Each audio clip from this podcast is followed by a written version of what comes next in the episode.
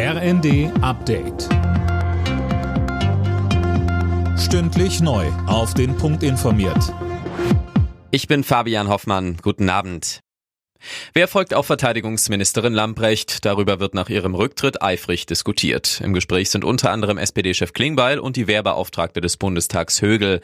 Die Opposition drängt auf eine schnelle Lösung. Unionsfraktionsvize Johann Wadefuhl sagte uns, es war ein großes Wagnis von Olaf Scholz, eine Person ohne verteidigungspolitischen Hintergrund, mit keiner außenpolitischen Erfahrung zur Verteidigungsministerin zu machen. Äh, den Fehler hätte er längst korrigieren sollen. Spätestens mit Kriegsbeginn in der Ukraine hätte er hier umdenken müssen. Die Polizei hat das Braunkohledorf Lützerath komplett geräumt und Bundesinnenministerin Faeser zieht eine bittere Bilanz. Grund sind die teils gewalttätigen Proteste in dem Ort. Sie kündigte an, dass gegen die Täter konsequent ermittelt wird. Die Deutsche Stiftung Organtransplantation schlägt Alarm. Im vergangenen Jahr gab es einen deutlichen Rückgang bei den Organspenden. Der Hauptgrund, die Einwilligung fehlt. Viele Menschen hätten zu Lebzeiten nicht geregelt, ob Organe nach ihrem Tod gespendet werden können oder nicht.